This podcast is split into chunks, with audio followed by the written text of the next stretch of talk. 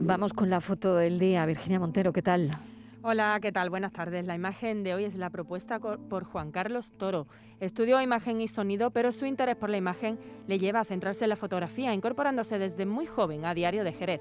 Además de su labor como fotoperiodista actualmente para La Voz del Sur.es y el diario El País, libera su pasión por el arte plástico con imágenes escapando de la realidad en numerosos proyectos personales como el proyecto Presencias o Caleidos Cádiz.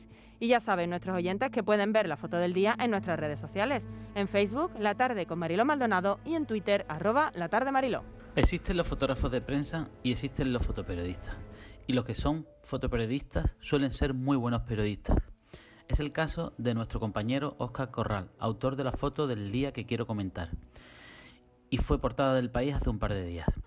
El fotógrafo gallego, colaborador del país, se pegó varias horas de guardia junto a otros gráficos y periodistas en la puerta del armador en Galicia, esperando a ver si llegaba familiares para fotografiar eh, de la tragedia del pesquero gallego en aguas atlánticas.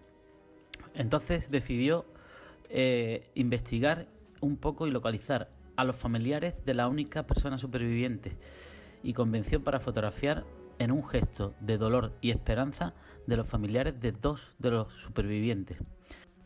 En la foto aparece Gloria Padín, hermana del capitán y madre de Eduardo Rial, uno de los supervivientes, abrazada con la novia de su hijo.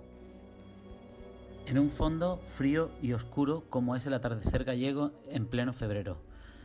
Y es que al fondo se ven las Islas Cíes, que nos cuenta el propio Óscar Corral que es un símbolo para los gallegos.